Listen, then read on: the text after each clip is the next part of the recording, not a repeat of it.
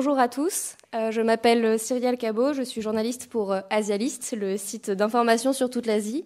Euh, merci à vous tous d'être là. Donc nous vous proposons de nouveau un événement hybride. Donc merci à ceux qui sont dans la salle et merci à ceux qui nous suivent via YouTube. sur YouTube, n'hésitez pas, vous pouvez poser vos questions tout au long de la conférence et on essaiera d'y répondre à la fin de la conférence. Euh, donc, avec euh, l'INALCO, nous sommes euh, ravis de vous proposer ce soir cette conférence sur la place de l'Indonésie sur la, scène internationale. Pour en discuter, deux intervenants et une intervenante. Delphine Alès, bonjour. Vous êtes professeur de sciences politiques ici à l'INALCO. Vous dirigez la filière de relations internationales. Vous êtes spécialiste de l'Indonésie et des relations internationales en Asie du Sud-Est. Bonsoir. Anda, bonjour.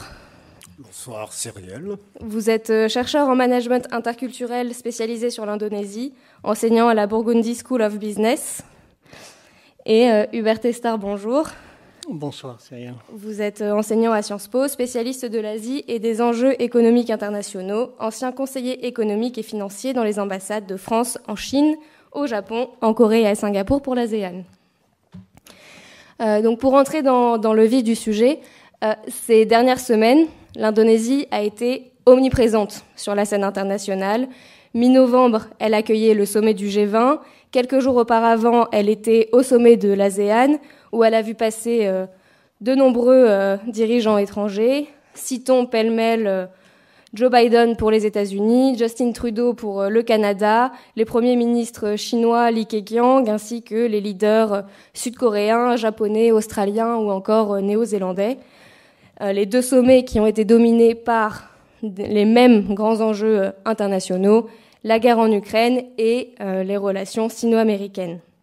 L'Indonésie était aussi présente au sommet de l'APEC, la coopération économique pour l'Asie-Pacifique, et à la COP27 en Égypte. Mais alors, comment l'Indonésie et son président Joko Widodo se sont-ils intégrés dans ces discussions? Historiquement non alignés, comment l'Indonésie se positionne-t-elle face à la guerre en Ukraine, alors que le pays cultive des relations militaires avec Washington et économiques avec la Chine, comment ses, positions avec ces deux géants se évoluent-elles et plus globalement comment les enjeux géoéconomiques conditionnent la politique étrangère de Jakarta? C'est euh, à toutes ces questions que nous allons essayer euh, de répondre ce soir. Donc pour commencer, l'un des grands enjeux des grands sommets de ces dernières semaines, c'était la guerre en Ukraine, bien sûr. Euh, et justement, en juin, le président indonésien Joko Widodo était à Kiev. Il était le premier chef d'État asiatique à s'y rendre. Il y a rencontré euh, Volodymyr Zelensky. Euh, et dans la foulée, il rejoignait Moscou.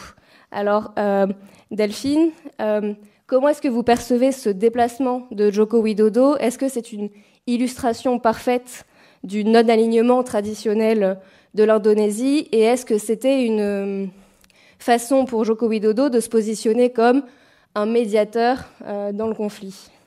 Merci beaucoup pour cette, euh, pour cette question. Bonsoir à toutes et à tous. Je suis très heureuse, euh, d'abord avant de commencer, d'être ici pour parler d'Indonésie. C'est toujours un, plaisir et on n'en a pas si souvent que ça euh, l'occasion en dehors de nos cours. Merci aussi à vous qui êtes dans la salle. On aime beaucoup le public sur YouTube, mais c'est très agréable aussi de pouvoir parler à des vraies personnes en, chair et en os. Alors, pour répondre à votre, question, vous avez cité effectivement cette notion de non-alignement qui est vraiment ancrée hein, dans la politique étrangère de l'Indonésie, qui trouve son ancrage dans un slogan qui est une constante de la politique étrangère de l'Indonésie euh, euh, et qui est cette idée d'avoir une politique étrangère indépendante et active, qui est une constante, qui a été systématiquement reprise par l'ensemble des dirigeants indonésiens, mais avec des interprétations très différentes. Euh, c'est euh, une notion qui est très, euh, très flexible, qui a pu être interprétée, si on remonte historiquement, par les pères fondateurs de l'Indonésie contemporaine, et notamment par le premier de ses présidents, Sukarno, comme eh bien, une raison, dans un premier temps, de se positionner entre les deux grands blocs de la guerre froide en marche, avec en insistant justement sur le fait de conserver une forme d'indépendance, alors que son successeur, euh, Suharto, lui, en a fait euh, finalement le, slogan d'une politique étrangère qui visait d'abord euh, à conquérir une autonomie économique. Le non-alignement, c'était d'abord se développer pour pouvoir conquérir cette capacité d'autonomisation. Donc on voit que c'est une notion qui est d'abord très, très plastique. de manière un peu plus, plus récente, les présidents qui ont succédé à Suarto à partir de 1998 ont, quant à eux, traduit cette idée de non-alignement et de politique étrangère euh, indépendante et active et l'ont reformulée sous la notion de politique étrangère. C'est un terme qui était employé euh, par euh, le président Susilo Bangbang Yudhoyono, qui est vraiment celui qui a été le plus actif en termes de politique étrangère hein, sous les, mandats post-Suarto. Lui parlait de diplomatie multivectorielle, c'est-à-dire l'idée d'essayer, eh bien, en étant non aligné justement, de multiplier les relations. Euh, c'est plus un non-alignement, c'est plutôt une forme de multi-alignement.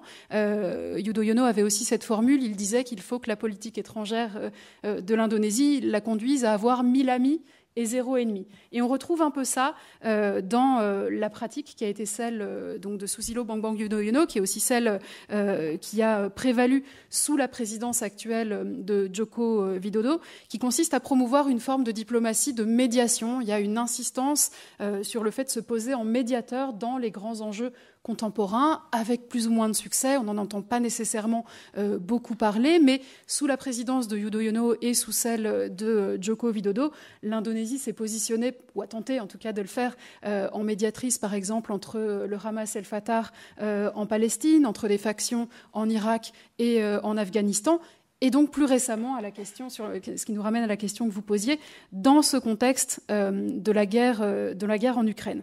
Alors, la position générale euh, de la diplomatie indonésienne sur le conflit euh, ukrainien, c'est une position qui se veut cohérente avec l'un des principes clés euh, de la diplomatie euh, indonésienne et plus largement de la politique indonésienne, qui est le principe d'intégrité territoriale. Il y a une obsession euh, indonésienne sur cette question de l'intégrité territoriale qui tient au fait que l'Indonésie, comme vous le savez, est un État archipel, avec les fragilités qui sont celles d'un État archipel, hein, composite, avec évidemment des tensions séparatistes récurrentes qui étaient très présentes au moment de la formation de l'Indonésie contemporaine, mais qui ressurgissent euh, régulièrement euh, dans, les marges, dans les îles extérieures de l'Indonésie. Et donc, promouvoir sur la scène internationale ce principe d'intégrité territoriale, c'est aussi une façon de justifier euh, évidemment euh, cette euh, importance placée sur la cohésion du territoire archipélagique. Et donc l'ensemble des prises de position de l'Indonésie sur l'Ukraine et dans le contexte du conflit que nous vivons actuellement, mais c'était déjà le cas en 2014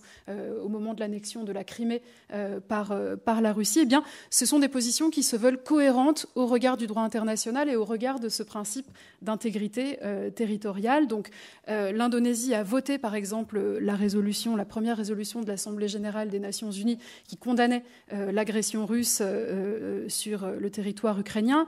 Elle a voté en faveur de la condamnation euh, de l'annexion des territoires euh, suite euh, aux référendums qui ont été, comme vous le savez, organisés de façon factice dans les territoires de Donetsk, Luhansk et, Luhansk et, ça s'inscrivait encore une fois dans la continuité du vote de 2014 qui condamnait l'annexion de la Crimée. On retrouve une position identique, par exemple, sur le Kosovo. L'Indonésie n'a jamais reconnu l'indépendance du Kosovo pour les mêmes raisons. En revanche, l'Indonésie s'est abstenue avec d'autres États euh, dans le contexte du, vote euh, qui visait à exclure la Russie du, Conseil des droits de l'homme des Nations Unies, considérant que c'était un vote qui reposait sur une démarche politique et non pas sur euh, une question de droit international et de respect de l'intégrité territoriale. Donc il y a vraiment une limite qui est posée de ce point de vue-là par, les dirigeants indonésiens plus récemment cette visite, donc d'abord à Kiev et ensuite à, Moscou, moi, je la lis comme euh, finalement le reflet d'une triple préoccupation de la part euh, du, président euh, indonésien. La première, de façon extrêmement concrète, il s'agissait pour Joko Widodo de sauver le G20. au moment où il se rend en Ukraine puis euh, en Moscou, on a un doute quant au fait de savoir qui effectivement se déplacera euh, à Bali euh, pour le récent sommet du, G20.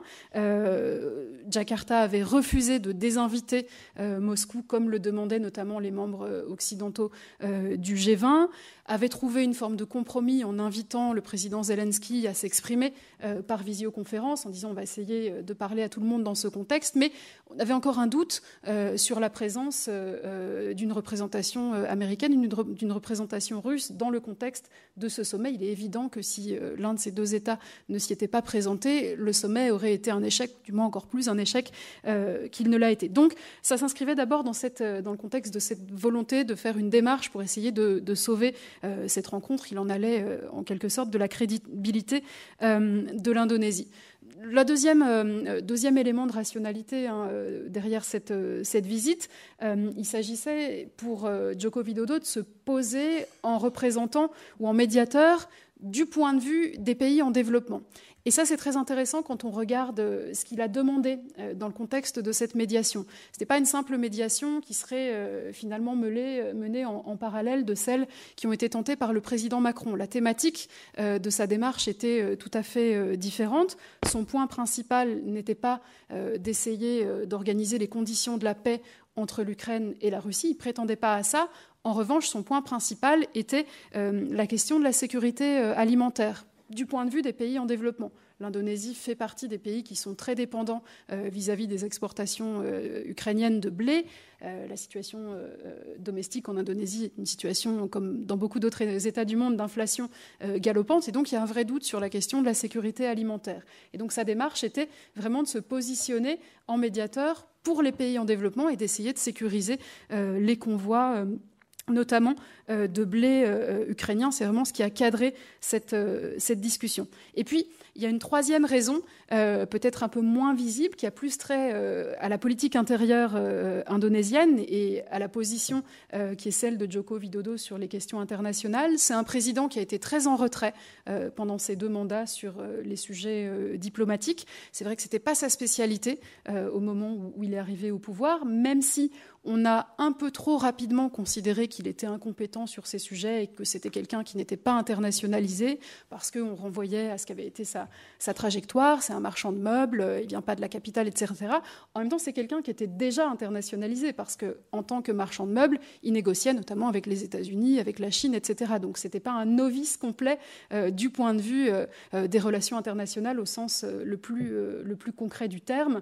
Peut-être une moins bonne pratique de l'anglais que, que ses prédécesseurs, mais voilà, il n'avait pas nécessairement euh, un rejet euh, complet euh, euh, des thématiques internationales. En revanche, c'est vrai qu'il a beaucoup laissé sa ministre des Affaires étrangères et un groupe d'experts autour de lui prendre la main sur ces enjeux de politique internationale, ce qui fait que par rapport à celui qui est un peu son, principal concurrent sur la scène politique indonésienne, son actuel ministre de, la Défense, Prabowo, il est apparu en retrait et Prabowo, dans le contexte de, la guerre en Ukraine, a un peu pris la main parfois sur le, sur le narratif euh, indonésien, a tenu des déclarations qui étaient assez, euh, euh, assez engagées dans le contexte du dialogue du Shangri-La, qui est une rencontre internationale à la fois intergouvernementale et avec des, des think qui se tient l'été à, Singapour. Prabowo avait par exemple dit que l'Indonésie était et resterait un grand ami de la Russie et que les amis n'abandonnent pas leurs amis.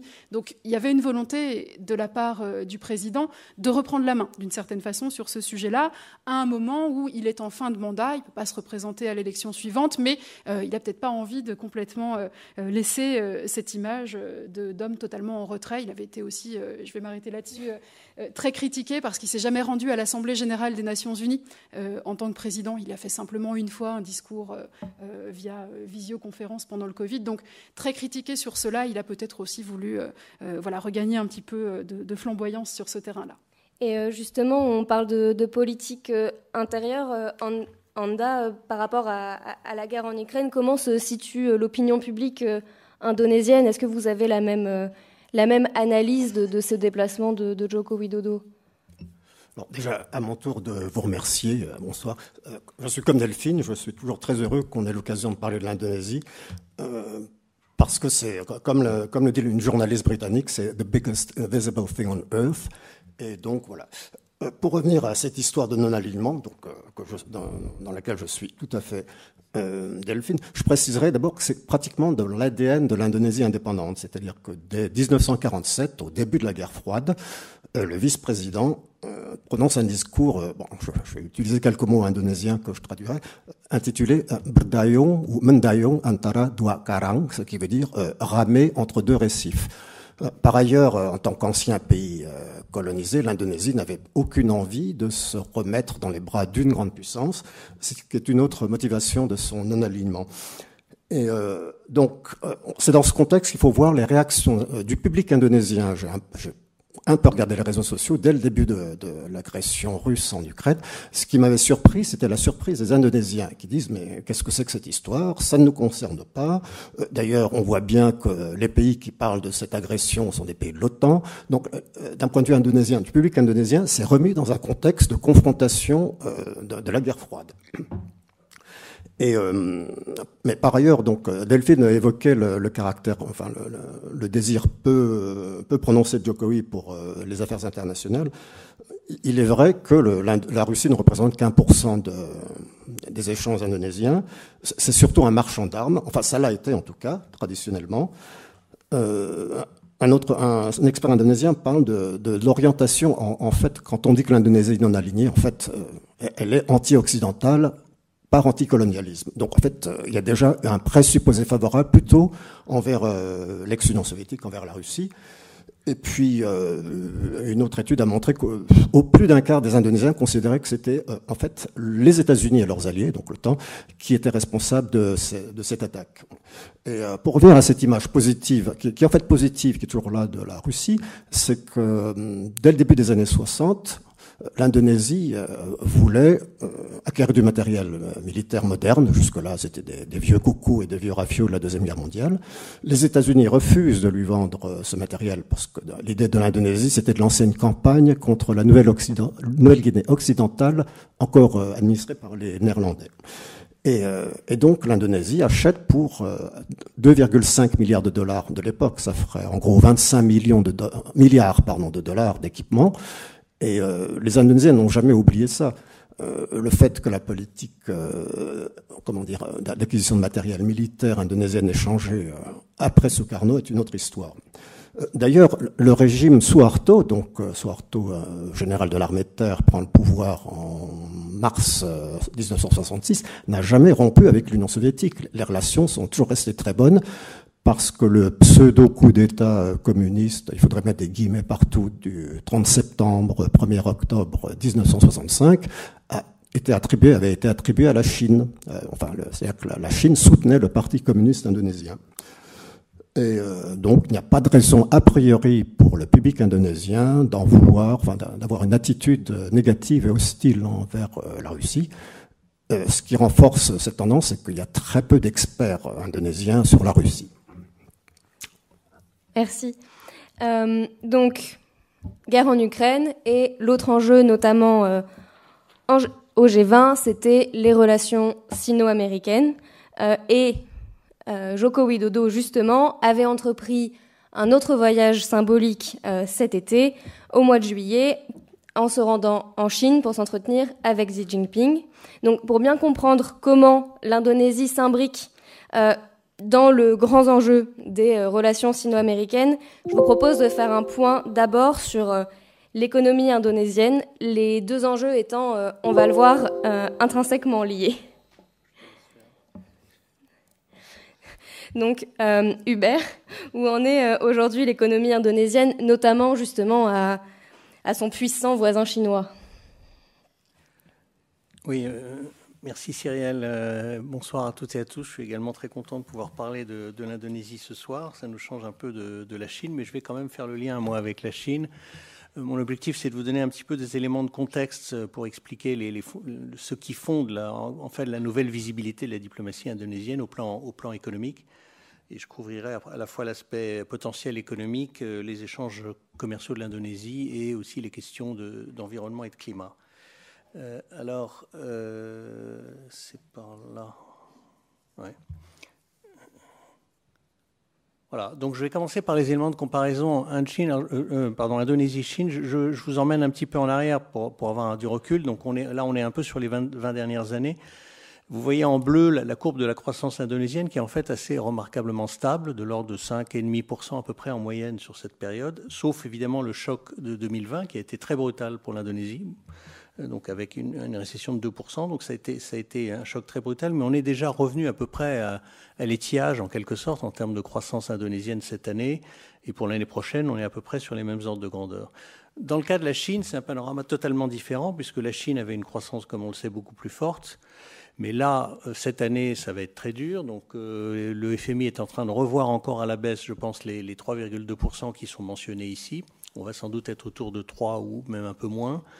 Alors, on va, on va dire c'est conjoncturel, oui et non. C'est-à-dire qu'on peut, on peut, la Chine peut probablement rebondir une fois qu'elle aura, elle se sera dépêtrée de sa politique euh, zéro Covid, mais elle ne rebondira pas forcément très très haut. C'est-à-dire qu'il y a des facteurs structurels qui font que la Chine devrait rester à peu près euh, pour l'avenir dans, dans des zones de croissance de l'ordre de 4 à 5 Ça veut dire quoi? Ça veut dire que la place relative de l'Indonésie sur la scène asiatique cesse de se réduire se stabilise et va probablement augmenter. C'est la même chose pour l'Inde d'ailleurs. C'est-à-dire qu'on a vraiment un rebasculement à l'intérieur de, l'Asie qui est, intéressant à, observer.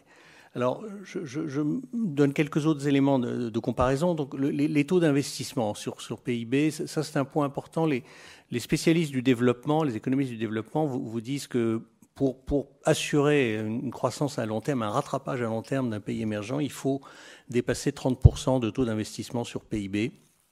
L'Indonésie a, dépassé ces 30% il y a déjà plus d'une dizaine d'années et elle se maintient entre 32 et 35% par an. Donc à un niveau qui est largement suffisant pour assurer sur le long terme cette, croissance qu'elle connaît là euh, au cours des dernières années. La Chine, elle, a eu un taux d'investissement très élevé, mais qui est en train de se réduire. Et il y a une autre différence en termes de facteurs de production, c'est que le facteur travail en Indonésie il est beaucoup plus soutenu, puisqu'il y a une population jeune, dynamique et une croissance démographique, ce qui n'est pas du tout le cas de la Chine. Euh, autre élément de comparaison qui est intéressant, c'est les exportations, parce qu'on a toujours tendance à penser que bon, la Chine euh, ne, vit que d'exportations et que l'Indonésie est repliée sur elle-même. En fait, quand vous voyez les courbes euh, qui se trouvent à droite ici sur, cette, slide, c'est pas le cas. Hein. C'est-à-dire qu'en fait, le, le, ratio exportation de biens et services sur PIB aujourd'hui, il est plus élevé pour l'Indonésie que pour la Chine il y a eu un recul considérable de ce ratio pour la Chine qui a énormément développé son marché intérieur. Alors ce sont deux pays continents, donc les deux de toute façon ont besoin du marché intérieur pour, euh, pour se développer, c'est l'élément central. Mais la part commerce extérieur pour l'Indonésie est relativement dynamique en ce moment. Euh, alors la seule limite, elle est plutôt qualitative que quantitative, c'est-à-dire qu'il y a encore trop d'exportation de, de, produits primaires et de produits agricoles dans les exportations indonésiennes, alors que la Chine est l'usine du monde. Euh, je continue donc avec. Euh, alors là, pour signaler quand même deux, grands points faibles de l'Indonésie dans sa dynamique de rattrapage. Le premier point faible, vous le voyez à gauche, c'est la question de l'innovation et de, la recherche-développement. Alors là, l'Indonésie part de très très bas. On était à 0,1% du PIB il y a une dizaine d'années. Jokowi a, a, progressé, euh, donc on arrive à peu près à 0,3, mais enfin 0,3 c'est quand même très bas. Et à côté de ça, la Chine, elle, a un, niveau de dépenses de R&D sur PIB qui est celui à peu près de la moyenne OCDE et qui est en train de dépasser la moyenne de l'OCDE. Donc là, on voit bien que l'économie du savoir, elle est en Chine, elle n'est pas encore en Indonésie pour le moment. Euh, à droite, vous avez un autre point faible structurel qui est euh, la faible capacité d'investissement public sur les infrastructures notamment. C'est-à-dire que le budget indonésien, c'est un petit budget, ça fait à peine 12% du PIB, c'est beaucoup sensiblement plus petit que la Thaïlande, que le Vietnam, que d'autres pays de l'ASEAN à développement comparable. Euh, donc avec cette faible ressource, l'Indonésie par elle-même, avec l'argent public, ne peut pas euh, faire de miracle. Alors Jokowi a fait quand même beaucoup de choses, il y a eu des progrès. Euh, on a vu là ce qui, se passe avec les Chinois et les Japonais, mais justement ce que, ce que ce, cette insuffisance budgétaire crée, c'est la nécessité absolue d'aller chercher des soutiens ailleurs. Donc ça, c'est un volet euh, important de la...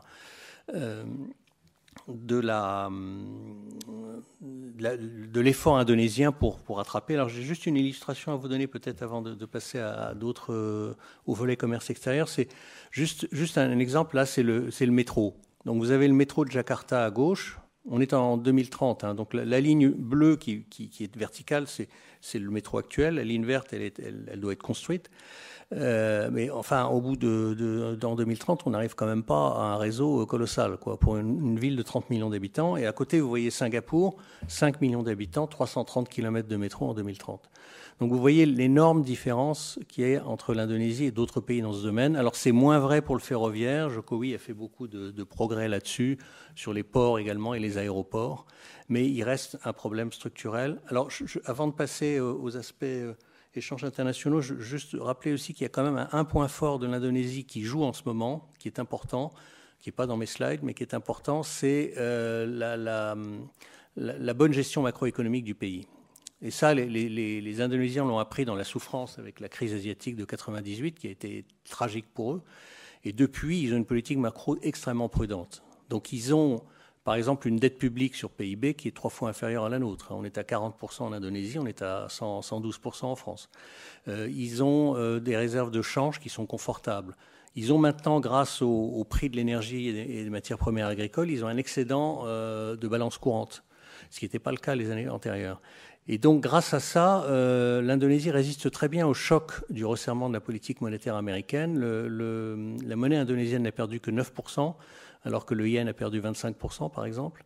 Euh, la, roupie euh, indienne, pardon, 12%. Donc, l'Indonésie résiste très bien. Et quand Jokowi s'adresse à ses homologues du G20, il, s'adresse à eux avec un pays qui, sait qu'il est en, position relativement stable malgré les chocs actuels. Et donc justement, euh, en termes de, politique commerciale, le commerce extérieur de l'Indonésie reste quand même principalement tourné vers l'Asie. Oui, tout à fait. Alors euh, là, vous avez un, fromage qui vous montre un petit peu la répartition du commerce extérieur indonésien par, par pays et par zone. Euh, donc, en gros, l'Asie, c'est les deux tiers. Hein. Et, dans ces deux tiers asiatiques, vous avez, bon, vous avez la Chine, qui est le premier partenaire commercial de l'Indonésie, donc le quart en fait du commerce extérieur indonésien. Mais l'ASEAN n'est pas très loin derrière, 20%. Ça correspond à un travail d'intégration qui est mené depuis 30 ans hein, entre pays de l'ASEAN. Euh, L'Asie du Sud, par contre, plus modeste, euh, ça devrait se développer parce qu'on a une forte dynamique indienne aussi de croissance en ce moment. Donc je pense qu'à à, terme, euh, ce pôle sud des échanges asiatiques devrait se développer. Et puis vous avez des pays développés d'Asie qui pèsent lourd aussi dans les relations avec l'Indonésie. Je pense notamment au Japon et à la Corée, qu'on retrouve aussi en tant qu'investisseur. Parce que là, je ne parle que des échanges, mais, tous ces pays-là sont également les premiers investisseurs, les, Chinois, les Japonais, Singapour, mais Singapour qui est aussi souvent un faux des Chinois ou des Japonais. Euh, donc ce sont les Asiatiques qui investissent massivement euh, en Indonésie. Euh, et, les pays de, occidentaux, comme vous le voyez, représentent un, pôle relativement limité finalement.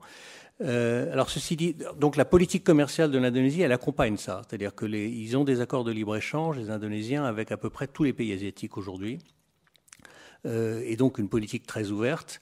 Ils ont aussi l'ambition d'aller plus loin, donc ils négocient avec l'Union européenne, ils négocient avec le Chili, avec le Mozambique, avec la Turquie. Donc là, on voit bien que le, non-alignement, il se traduit dans les dans les échanges commerciaux et la politique commerciale par une position très ouverte, avec quand même quelques, quelques limites, c'est qu'en Indonésie, il y a quand même toujours un petit moment où il y a des tentations protectionnistes, ou bien en tout cas la volonté de, de, garantir la montée en gamme de la production indonésienne en, arrêtant certaines exportations de produits bruts. Donc ça a été le cas par exemple cette année de l'huile de palme, mais là c'était pour des raisons d'inflation essentiellement. L'année dernière c'était sur le charbon. Euh, il y a euh, huit ans, c'était sur la bauxite. Euh, donc périodiquement, il y a quand même des, coups d'arrêt, mais temporaires, qui sont faits. Mais la, logique générale, elle reste très, quand même très, très tournée vers l'ouverture, très dynamique et très conforme à la, politique de non-alignement, d'équidistance pragmatique, je crois, comme dit Jokowi, qui, mène à l'international. Et justement, en parlant des, investissements étrangers, il y a aussi tout un, champ de ces investissements qui, euh, qui sont alloués à l'adaptation et à la lutte contre le réchauffement climatique. Je pense notamment aux investissements du, du Japon sur la, sauvegarde des plages qui sont, euh, qui sont euh, menacées par l'érosion. On pense à ce, cet accord qui a été pris en, en, marge de la COP sur le charbon. On pense au projet de déforestation. Tout à fait. Là, il, y a, tout un champ euh, sur lequel l'Indonésie euh, est, très active et on a vu, à la COP 27 l'illustration quand même de choses importantes que, l'Indonésie a réalisées et qui font bouger les lignes un peu dans sa politique euh, de changement climatique. En fait, elle, a trois enjeux, l'Indonésie, à affronter. Le premier, c'est qu'elle a beaucoup trop de charbon dans la production électrique, à peu près de 60% de centrales à charbon aujourd'hui. C'est beaucoup trop l'objectif, serait d'arriver à terme à zéro. Euh, on en est évidemment très loin. Le deuxième, c'est la déforestation, qui représente plus de 50% des, gaz à effet de serre de l'Indonésie. Donc là aussi un enjeu essentiel. Le troisième, c'est les inondations et, la submersion, car euh, Jakarta, par exemple, dans les prévisions de la Banque mondiale, euh, aura une partie de la ville sera à moins 4 ou moins 5 mètres sous l'eau d'ici 2025, c'est-à-dire demain. Euh, ce qui explique d'ailleurs le projet de, déménagement de la capitale, dont on dira peut-être un mot. Euh, donc il y, a trois enjeux forts. Alors par rapport à ça, ce qui est intéressant, c'est que euh, les, Indonésiens sont arrivés à, la COP 27 avec des résultats. Alors là, je vous donne le premier résultat, c'est sur la forêt. Parce que la, forêt indonésienne, c'est après la, forêt brésilienne, c'est quand même la, forêt primaire la plus importante du monde. Et donc, ce qui se réussit ou pas en Indonésie est absolument vital. Or là, la bonne nouvelle, c'est que euh, les, les, Indonésiens et d'ailleurs les Malaisiens aussi sont, en ligne avec l'objectif qui avait été fixé l'année dernière. Vous vous souvenez qu'à Glasgow, il y a eu une décision, enfin un, certain nombre de pays qui se sont réunis sur le thème il faut arriver à, zéro déforestation en 2030, euh, partant d'un niveau de déforestation qui est quand même assez élevé aujourd'hui. Et donc, évidemment, il y a une, ligne d'horizon, vous la voyez là, euh, et après, on regarde euh, zone par zone les résultats obtenus. Et donc, le, Tropical Asia que vous voyez là en vert, ce Tropical Asia, c'est l'Indonésie et la Malaisie. Ce sont les seuls qui sont en ligne avec, la, courbe hachurique, enfin la ligne hachurique que vous voyez qui doit mener vers 2030. Donc c'est un beau résultat qui a été salué euh, à, la COP27. Euh, et qui s'explique en partie par euh, le moratoire sur les, nouvelles plantations d'huile de palme qui avait été décidé en 2018 pour trois ans.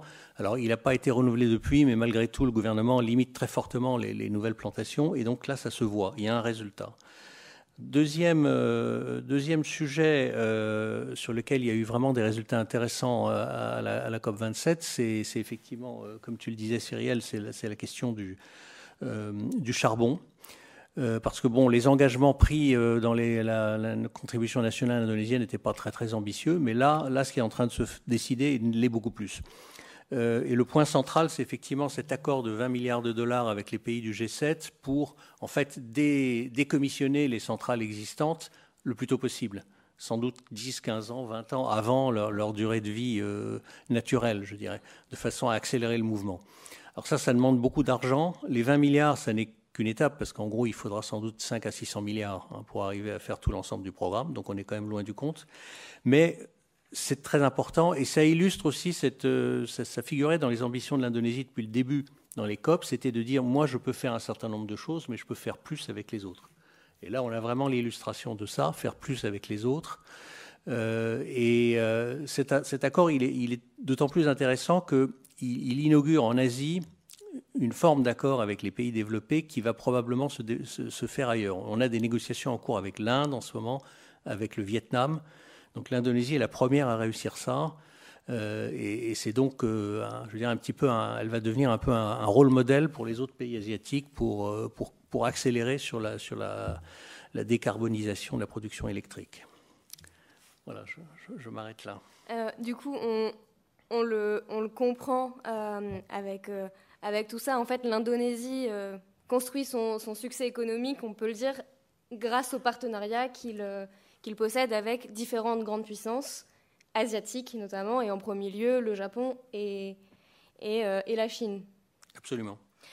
et en parallèle de ça, le pays organisait encore en août dernier des exercices militaires conjoints avec les États-Unis.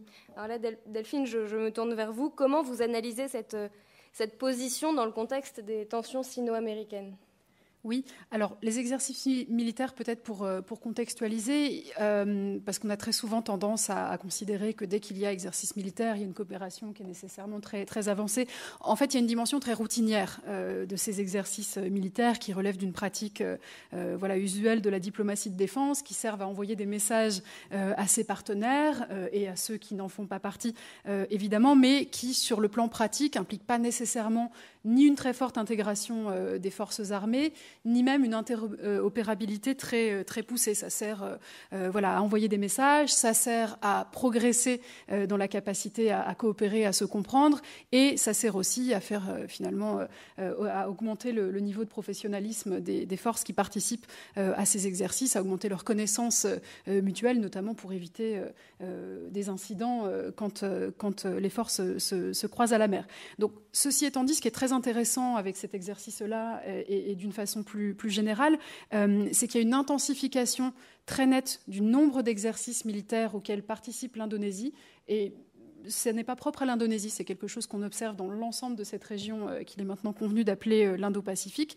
L'Indonésie est particulièrement active effectivement dans ces, dans ces exercices et on observe aussi une multilatéralisation de ces exercices. Ce sont rarement aujourd'hui euh, des exercices bilatéraux, il y a de plus en plus de forces qui y contribuent, pas nécessairement avec un niveau d'engagement très important, mais même envoyer un, attaché de défense comme observateur, c'est déjà significatif d'une volonté de, coopérer. Alors, cet exercice-là en particulier, euh, qui a été euh, appelé cette année euh, Super Garuda Shield, le bouclier du, Super Garuda, l'oiseau mythique indonésien, il impliquait effectivement les États-Unis. L'Indonésie et les États-Unis ont commencé cet exercice après la fin de, l'embargo américain sur la coopération militaire avec l'Indonésie, donc en, 2006. C'était au départ un exercice bilatéral, mais ce qui était intéressant dans la version de, de cette année, c'est qu'il impliquait des degrés divers une grande diversité de partenaires, dont la France, euh, qui y a participé, dont des États membres de l'ASEAN, la Malaisie, euh, par exemple, et euh, d'autres États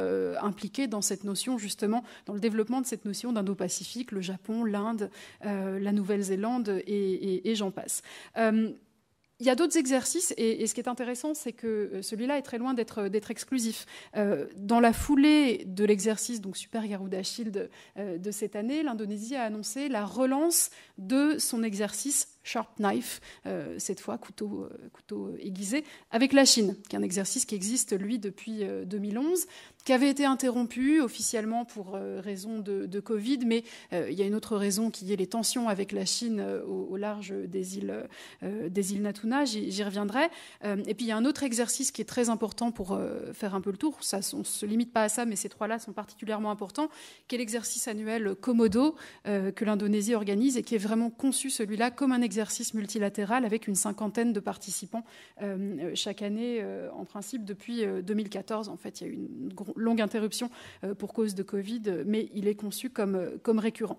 Alors, ce qui est intéressant, si on approfondit maintenant, c'est de regarder les thématiques euh, de, ces, exercices. L'exercice avec la Chine va plutôt privilégier la coopération antiterroriste et l'intégration des forces n'est pas très poussé. Euh, l'exercice Komodo va plutôt privilégier euh, des thématiques qui ont trait à, la protection ou à la réponse rapide en situation de catastrophe naturelle, donc un sujet qui n'est pas considéré comme très politique. L'exercice Super Garuda Shield de, de cette année, c'est très intéressant. D'abord, il se passait au large des îles Natuna, précisément là où il y a un bloc maritime qui est disputé euh, avec la Chine, qui en tout cas fait euh, l'objet de frontières euh, sur lesquelles l'Indonésie et, et, la Chine divergent dans leurs cartes officielles respectives. Donc ça se passait à cet endroit où l'Indonésie veut affirmer une présence militaire croissante. Et la thématique de l'exercice était pour le coup très politique, puisque l'exercice prévoyait un débarquement amphibie. Euh, donc c'est pas rien, ça demande là pour le coup euh, une très forte confiance euh, entre les forces qui agissent ensemble. Et il y avait aussi euh, dans l'exercice l'idée de simuler une réponse à une tentative de conquête territoriale, sans nommer personne bien évidemment, mais vous comprenez que dans un contexte où l'exercice impliquait des États concernés par cette thématique de l'Indo-Pacifique et qui s'y investissent, notamment dans un contexte de réponse ou de balancing vis-à-vis de la puissance chinoise, ça avait un sens très, très important. L'exercice était assez révélateur aussi de l'importance croissante accordée à l'Indonésie par ses partenaires et par les États-Unis euh, en particulier. Alors, c'est pas nouveau, ça date justement du milieu des années 2000 euh, et la fin euh, de l'embargo sur la coopération militaire a été très révélateur. ça a été une étape particulièrement marquante. Donc, l'Indonésie est très courtisée par le partenaire américain dans un contexte où effectivement elle est un des pivots de cette région Indo-Pacifique. Et dans un contexte aussi où l'Indonésie a développé sa propre vision Indo-Pacifique, qui s'est traduit notamment par le développement d'une stratégie de l'ASEAN, donc de l'Association des nations d'Asie du Sud-Est de l'Indo-Pacifique, qui est considérée, vue de Washington, comme étant très inclusive, alors que les États-Unis promeuvent une vision de l'Indo-Pacifique qui est pensée de façon implicite contre l'affirmation de la puissance chinoise dans la région, l'Indonésie a justement développé sa propre approche euh, qui est plus inclusive, qui se conçoit euh, en cercle concentrique dont fait partie euh, la Chine et qui a plutôt comme vocation eh bien, de continuer à promouvoir cette idée de non-alignement ou de diplomatie multivectorielle. Donc, du point de vue de Washington, eh s'investir dans cet exercice et donner une importance croissante à ce type de partenariat avec l'Indonésie, c'est aussi une façon de tenter de ramener l'Indonésie dans voilà le contexte de euh, cette volonté d'affirmation de, sa puissance et de faire en sorte que les dirigeants indonésiens euh, soient moins critiques de la présence américaine renforcée dans les eaux de, de, la région. Pour l'Indonésie, j'ai envie de dire c'est tout l'inverse. Participer à cet exercice militaire, c'est un moyen de plus de contrebalancer l'affirmation de la puissance chinoise qui est évidemment très forte, sans pour autant le faire explicitement contre la Chine qui reste, et ça a été évidemment très bien développé à l'instant par Hubert, le principal partenaire euh, commercial euh, de l'Indonésie. Donc, on ne peut pas se fâcher, euh, évidemment, avec la Chine. Donc, c'est toujours dans cette perspective de, encore une fois, équilibre dynamique, pour reprendre les termes qui étaient ceux du, président Susilo Bambang Yudhoyono, entre l'ensemble des puissances régionales. Et justement, on a, on a commencé à, l'évoquer. C'est difficile de parler de la question de la Chine sans évoquer la question de la, de la mer de, Chine méridionale. Anda, comment est-ce Comment évolue la position de l'Indonésie sur, euh, sur cette question? Euh, Il faudrait peut-être du coup mettre une carte montrant cette région. Euh, non, c'est une carte qui montre la ligne à neuf traits chinoise. Voilà, c'est celle-là, celle en dessous des. La suivante. Voilà, et, comprendre l'enjeu, c'est d'abord regarder une carte. La Chine considère que la partie de, l'océan Pacifique est comprise dans cette euh, ligne à neuf traits, c'est une expression chinoise, euh, constitue ses eaux territoriales. Ce qui est un peu curieux du point de vue du, droit international, parce que des eaux territoriales, ça commence, euh, ça, pardon, ça, ça s'arrête à à peu près 12 000, exactement 12 000 marins de la côte, c'est-à-dire un peu plus de 22 kilomètres de la côte, de la côte, d'une côte appartenant à ce pays. Et quand on regarde cette, euh, cette, mer de Chine, cette mer de Chine méridionale, on ne voit pas très bien où sont les territoires chinois. Alors, il y a quelques récifs dans le, dans, partie nord de, de, cette mer de Chine du Sud, euh, qui ne concernent de toute façon pas l'Indonésie. Alors, si on regarde euh, maintenant cette ligne à neuf traits, on, on voit qu'elle empiète sur des lignes bleues qui sont les zones, les zones économiques exclusives de chaque pays. Alors, la, la, la ZE, c'est c'est exactement 200 000 marins, 370 km à partir de la côte. Et donc, les revendications chinoises en eau territoriale empiète sur la zone économique exclusive indonésienne, ce qui crée, des problèmes parce que l'Indonésie, euh, au, regard du droit international, a tout à fait le droit de pêcher déjà dans ses eaux, ce qui se passe, mais euh, les bateaux de pêche indonésiens courent de plus en plus le risque d'affronter euh, un garde-côte chinois, et un garde-côte chinois, c'est pas un terrafio, c'est pratiquement un destroyer, c'est-à-dire que ça fait 150 mètres de long, ça pèse 10 000 tonnes. On se demande d'ailleurs ce qu'il y a dans ces 10 000 tonnes, mais on, peut soupçonner l'armement que ça cache. Et euh, l'Indonésie n'est pas du tout bien équipée pour contrer ça. Euh, par ailleurs, ensuite, l'intérêt de la mer de Chine du, Sud, c'est aussi, euh, c'est un bassin sédimentaire. Le bassin sédimentaire est une des conditions nécessaires, mais elle est loin d'être suffisante, pour la présence d'hydrocarbures. Et il y a déjà des gisements en exploitation dans la mer de Chine du Sud, du côté indonésien. Euh, donc de, gaz et de pétrole. Ça veut dire qu'il y a un potentiel gazier pétrolier dans cette mer de Chine du Sud, euh, dans la partie revendiquée par la Chine. Et euh, alors cette histoire est pendant, très longtemps, l'Indonésie considérait que cette revendication chinoise ne la concernait pas, qu'elle comprenait tout à fait que les Philippines et le Vietnam, dont des îlots sont maintenant occupés par la Chine, euh, ne la touchait pas. Mais euh, déjà dès 91, le ministre des Affaires étrangères un euh, de l'époque, Susuarto, disait mais il faut quand même faire attention parce que cette mer de Chine du Sud risque de, devenir le point de friction dans la région.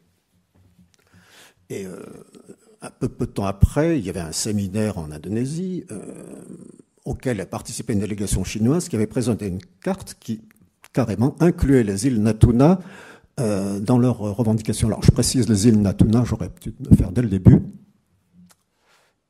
Eh bien, on ne les voit pas. C'est enfin, des, des, petites îles, euh, si tu pouvais pointer, entre Malaysia et Malaysia. voilà. voilà. Ah.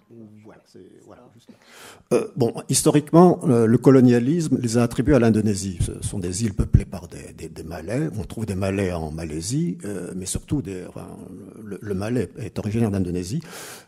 Les Britanniques et les Néerlandais sont mis d'accord pour attribuer cet archipel, qui est quand même situé assez au nord par rapport aux, autres terres indonésiennes, l'attribuer à l'Indonésie. Donc voilà, personne ne remet ça en question, sauf la Chine. je suis un peu perturbé parce que c'est... Et euh, donc très rapidement, cette revendication chinoise a quand même euh, fini par faire réagir l'Indonésie, qui notamment euh, en 2014, euh, enfin à travers le chef de ses armées, déclarait nous sommes quand même consternés que euh, la Chine se permette d'inclure nos îles dans leurs revendications. Et graduellement, donc, euh, cette, cette, agressivité chinoise a fini par faire réagir l'Indonésie, qui en même temps, comme le disait très justement Delphine, n'a aucune envie de se fâcher avec la Chine, ce qui est quand même un exercice assez périlleux. Et, euh, la Chine devenant de plus en plus agressive, au point de demander à l'Indonésie, ça c'est tout récent, d'arrêter des, forages pétroliers que euh, l'Indonésie avait commencé dans cette zone des Natuna. Alors, ce qu'on voit là, c'est un garde-côte chinois. Celui-là ne fait pas 10 000 tonnes, mais enfin, c'est quand même un gros bateau ce n'est pas un garde-côte standard, qui a été photographié depuis un patrouilleur indonésien.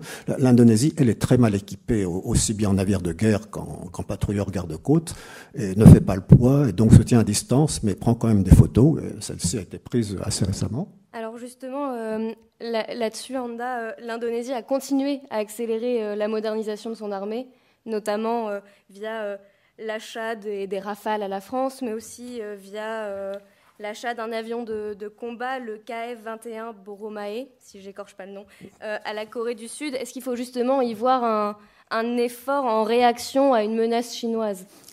Euh, oui, en tout cas, c'est déjà un signal et, un effort, c'est un énorme effort. L'Indonésie, traditionnellement, n'achète pas beaucoup d'armes. Ses dépenses militaires, c'est 0,8% de son PIB. Si on compare à la Thaïlande, par exemple, c'est 1,2 ou 1,4. Euh, la même chose pour la Malaisie. Et, ça parce que bon, ce sont des choix politiques en définitive. Comme je vous le disais au, début, euh, peu après l'indépendance, l'Indonésie s'était contentée de, récupérer du matériel de la deuxième guerre mondiale que lui avaient laissé les, Néerlandais et que lui fournissaient les Américains. Et, là, le, problème devient aigu parce que même l'équipement actuel de l'armée de l'air indonésienne commence à vieillir. L'Indonésie n'a que 100 avions de combat, c'est quand même euh, pas, beaucoup, euh, surtout pour un pays de cette taille. Et euh, beaucoup sont des avions vétus qu'il faut remplacer. Donc, elle avait commencé à réfléchir à acquérir des avions russes en 2000 et quelques.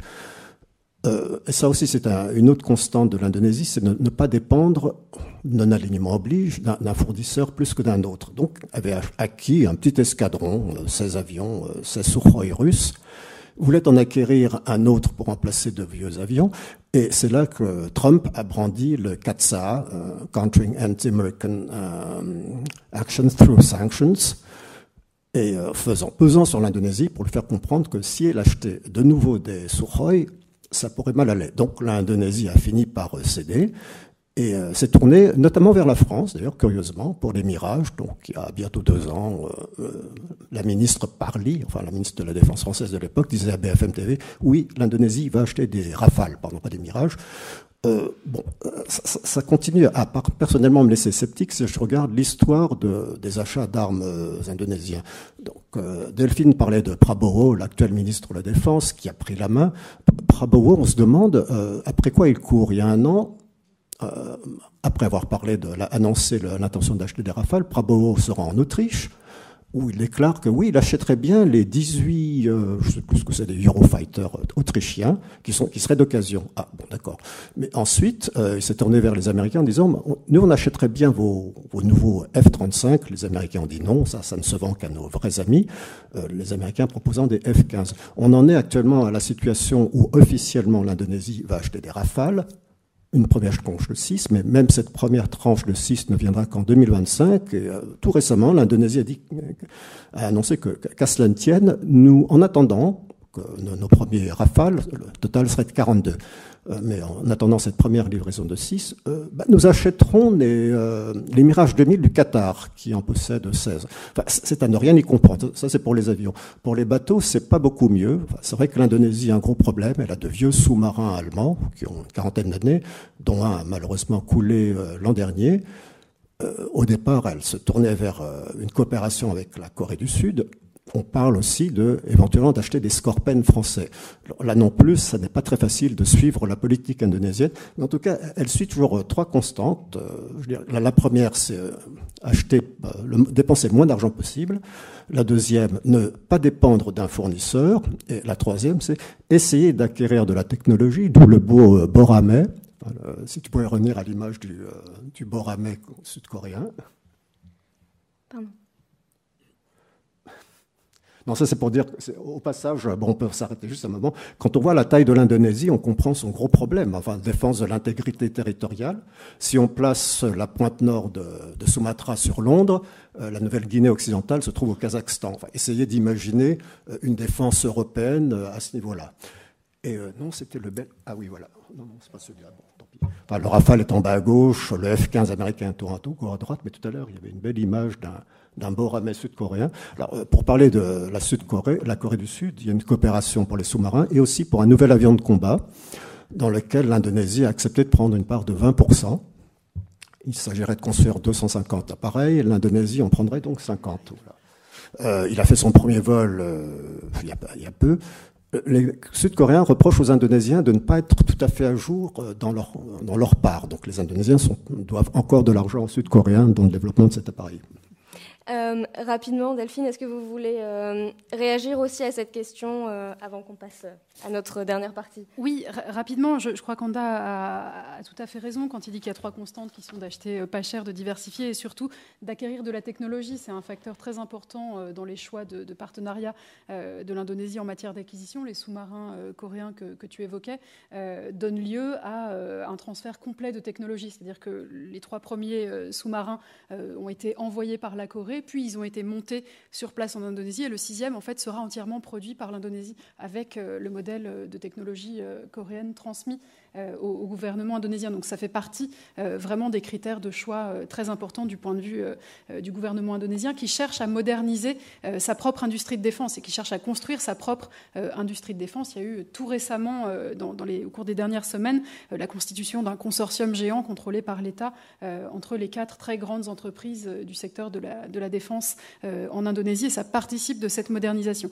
Peut-être une chose que je voudrais ajouter, c'est vrai que l'Indonésie dépense peu en matière de En revanche, comme les, dépenses de défense sont alignées sur une croissance du PIB qui a été très rapide euh, au cours des 20 dernières années et qu'elles augmentent quand même un tout petit peu plus, l'effort de défense est un tout petit peu plus euh, important que l'augmentation du PIB, euh, ça a conduit à faire des choix extrêmement importants, parce que ça veut dire que sur ces 15 dernières années, il y a eu une augmentation moyenne de plus de 10% par an du budget de la défense. et que, par conséquent, on a pu à la fois renouveler du matériel qui datait de la guerre froide, qui était souvent d'occasion, notamment le matériel russe et qui était donc euh, très, euh, très vétuste. Euh, on a pu considérablement professionnaliser les forces armées, ça a été une des priorités des, gouvernements indonésiens, notamment, alors il y a eu un, phénomène très important qui été une révolution du point de vue de l'organisation de l'armée indonésienne au milieu des années 2010. Jusque-là, une des raisons pour lesquelles le budget de défense était si faible relativement à sa part dans le PIB indonésien, c'était que l'armée détenait des grandes entreprises il y avait des business qui étaient contrôlés euh, par euh, l'armée indonésienne dans des secteurs qui n'avaient rien à voir d'ailleurs avec euh, le, domaine stratégique. Ça pouvait aller des plantations d'huile de, palme aux concessions automobiles. Donc vraiment pas nécessairement de lien avec l'industrie de défense, mais ça permettait de contribuer finalement avec un apport de fonds privés, à financer la défense ou du moins euh, ses acteurs euh, les plus importants. Et une loi a été adoptée en 2004 pour essayer de mettre fin à cette pratique. Donc il a bien fallu compenser et l'augmentation du budget de la défense a servi aussi euh, à, cette, à cette compensation. Donc une forme de professionnalisation ou d'alignement sur les pratiques, disons, reconnues à l'international. Et puis le troisième point très très important, c'est la navalisation. L'armée indonésienne historiquement est tournée vers la sécurisation du territoire intérieur. Euh, la préoccupation du point de vue euh, euh, des pères fondateurs et de leurs successeurs, ça a été eh bien d'essayer d'avoir une répartition de l'armée de terre, hein, donc vraiment une domination très importante de l'armée de terre sur les autres pour contrôler le territoire et notamment lutter contre les mouvements séparatistes. Et donc paradoxalement, pour un État archipel, l'Indonésie a encore aujourd'hui, même si elle se rattrape progressivement, une marine qui est sous-développée relativement euh, à l'ampleur évidemment de ces, euh, de, ces, côtes. Donc ces acquisitions, elles ont servi aussi euh, à la navalisation, d'où les sous-marins et à la protection des, frontières extérieures en, particulier.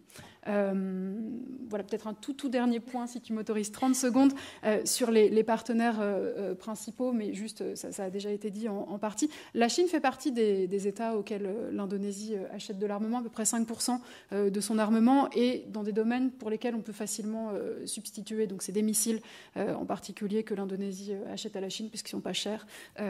mais voilà, c'est pas des, appareils très, très stratégiques. la Russie est de moins en moins importante, tu le disais très, très justement. Et en fait, 80% des fournisseurs aujourd'hui en matière de défense sont en fait des États qui sont soit les États-Unis, soit des partenaires très importants des États-Unis dans le contexte justement de la promotion de cette notion d'Indo-Pacifique donc, non-alignement toujours, mais avec, du point de vue en tout cas de l'équipement et des partenaires euh, en matière d'acquisition, quand même un rapprochement qui est plus net avec euh, euh, les États-Unis et, leurs partenaires dans la région.